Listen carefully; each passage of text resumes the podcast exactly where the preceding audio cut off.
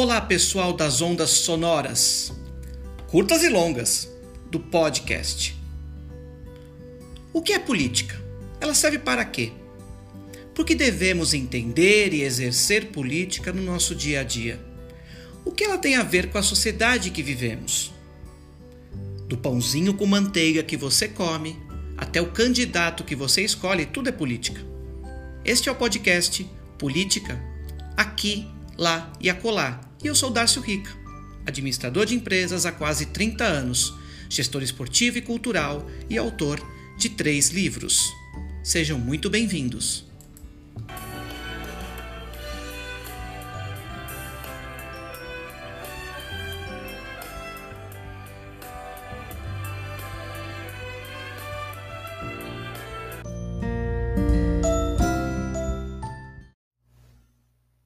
Olá, pessoas em evolução. Sou Darcio Rica no podcast Política aqui, lá e acolá. Faz tempo, né? A última gravação foi dia 11 de 6 de 2022, quando eu ainda era pré-candidato a deputado estadual pelo PSOL, aqui em São Paulo, numa chapa com Sâmia Bonfim. Infelizmente, desde esse processo todo, a nossa candidatura aqui com toda a equipe de voluntários e pessoas incríveis que eu conheci, infelizmente não foi aceita. Ela foi preterida em relação a candidaturas de mulheres, negritudes, LGBTQIA, ativistas. Entendo perfeitamente, sei disso. Estava afiliado ao PSOL por dois anos, mas percebo que, em tentando uma nova chance como vereador em 2024, aqui pela cidade de São Paulo, vai ficar mais difícil esse período todo. Então, por isso, né, esse período todo foi um período de reflexão, ainda de tentativa, né, de conseguir a candidatura até o comecinho de agosto, mas infelizmente não foi possível. Continuo com o meu site Rica Política, mas esses três meses praticamente, porque eu já estou gravando a retomada nesta temporada 3 agora, no dia 4 de 9 de 2022, que é um domingo, é, essa candidatura ela vai demorar um pouquinho ainda, porque eu preciso realmente preparar campo para 2024, por óbvio, mas também por conta de escolha de partido. Eu estou em conversas, tem os partidos que eu estou conversando, que é a Rede Sustentabilidade, qual vou apoiar Marina Elu para deputada estadual e Marina Silva para deputada federal, porque creio que sejam fundamentais tanto no, no plano federal quanto no plano estadual, essas duas candidaturas de mulheres. Porque as candidaturas de homens, eu já tenho, já tenho as minhas escolhas, não por serem homens, mas é por serem as melhores alternativas de fato, que é a chapa Lula Alckmin para a presidência da República, a chapa Fernando Haddad, professora Lúcia França, para o governo de São Paulo, e para o Senado, o candidato Márcio França. Então, é, tentei, eu sei que tem bastante candidaturas, como de Vladimir Safatli, gosto muito, a própria Samia Bonfim, mesmo já não estando mais no partido que me filiei por dois anos, Guilherme Boulos, mas é, eu preciso votar em mulheres. E pensei, bom, como a Samia tem outras prioridades, ela está com outras candidaturas, e acabei de me desfiliar ao PSOL, então nada mais natural que eu faça outra opção. E nessas outras opções, eu escolhi Marina Silva e Marina Elu, ambas da rede, partido que eu estou tentando me filiar. Ao mesmo tempo, tem uma tentativa também de uma aproximação com o PSB, que é um partido que desde Carlos Siqueira começou a modificar bastante, então é bem interessante. Então vou tentar conversas com o PSB e também tem, não assim dizer, também tenho conversas com o PT. Então isso só vai agora por conta dessa campanha mais curta. Acredito que eu vou ter uma posição partidária para disputar a vereança aqui em 2024 na capital de São Paulo, na cidade de São Paulo, onde vivo, e aqui não é hub, porque eu vivo de verdade aqui, não é enganação, como tantas e tantos têm feito, infelizmente, eu vou ter que me filiar mesmo, e aí para frente eu começo a passar para vocês. Eu fiquei quase três meses afastado do podcast aqui, e fiquei também, esse mesmo tempo, do próprio Rica Política, mas não das redes sociais, né? Tenho militado bastante nesse assunto. Bom, o que, que eu trago nesse episódio da retomada? Eu trago um título aqui bastante importante. Eu acabei de me formar no curso avançado de gestão esportiva no IOB, Instituto Olímpico Brasileiro e Comitê Olímpico do Brasil, muito importante.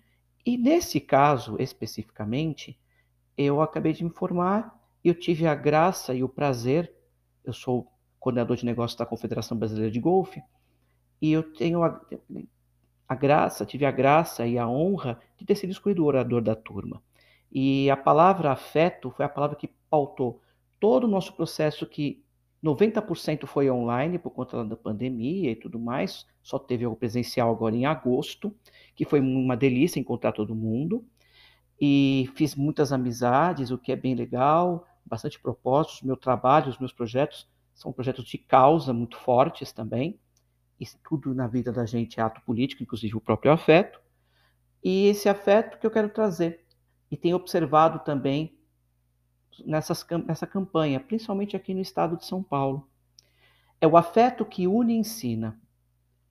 Por isso mesmo, né, depois dessa não aceitação da minha candidatura, isso é muito importante, eu sou muito agradecido, de fato, pela experiência que eu passei da qual eu participei ativamente. E sei, eu recebi bastante elogios também, até chegar a colocar com uma posição de que você, eu poderia ser um bom assessor.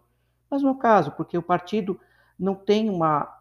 A, a, como posso dizer?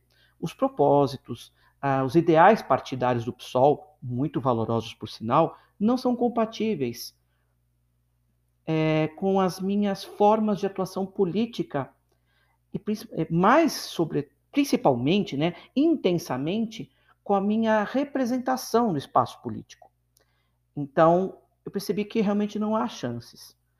Por isso que eu mudei de partido e me desfilei há pouco tempo, que é o partido que eu escolhi por conta da minha inspiração política, minha luta e causa, que é Marielle Franco. É, estou em busca então desses partidos progressistas para essas eleições de 24 porque eu vivo nessa cidade intensamente, essa pulsante São Paulo. Então, recomeço hoje, é mais um de recomeço mesmo, o projeto Rica Política. E também a, a terceira temporada agora do podcast Política, aqui, lá e acolá. Aceito sugestões de pautas, inclusive, por favor, coloquem lá nas plataformas e tudo mais, nas redes sociais, em arroba Rica, com dois Cs, arroba Darcio Rica com dois Cs, em tudo quanto é lugar. Eu tenho um padrão, é arroba Darcio Rica com dois Cs em todos os lugares. E vamos introduzir a palavra afeto aqui nesse pequena, pequena reabertura, digamos assim. O afeto ele nos une e nos ensina. Basta apenas compartilhar. Um exemplo de bom combate desse compartilhamento de afeto e de propósitos, que a gente fala aqui de política inclusiva, e de resgate da dignidade e identidade brasileira que eu trago hoje. E não poderia me esquecer de começar pelas mulheres, de quatro guerreiras: Ana Estela Haddad, Lu Alckmin, professora Lúcia França e a Rosângela da Silva, Rosângela Lula da Silva. Rosângela Lula da Silva é a Janja do Lula, que se casaram recentemente. A cada cidade que visitam juntas com seus maridos candidatos, Fernando Haddad, Geraldo Alckmin, o próprio Márcio França e o Lula, elas imprimem uma condição de afeto e de um olhar muito específico, muito humano e sensível, duro, forte, com experiência e vivência política intensa, principalmente na parte de saúde e educação, saúde, educação, empreendedorismo, que a Lu Alckmin também trata, elas circundam, estão muito amigas e parceiras nesse projeto. Estão visitando, tenho acompanhado nas redes sociais, três, quatro, até cinco cidades, dependendo, são próximas, é claro, mas visitando todos juntos. Todos e todas, todas elas juntas. Às vezes, sim, a Janja não está nesse processo, mas sempre o trio está, que é outra das viagens do Lula também, evidentemente. Mas é muito importante se frisar que a Ana Estela, a Lu Alckmin e a Lúcia França estão juntas o tempo inteiro nesse ciclo aqui de São Paulo, que é fundamental para as eleições aqui no nosso estado.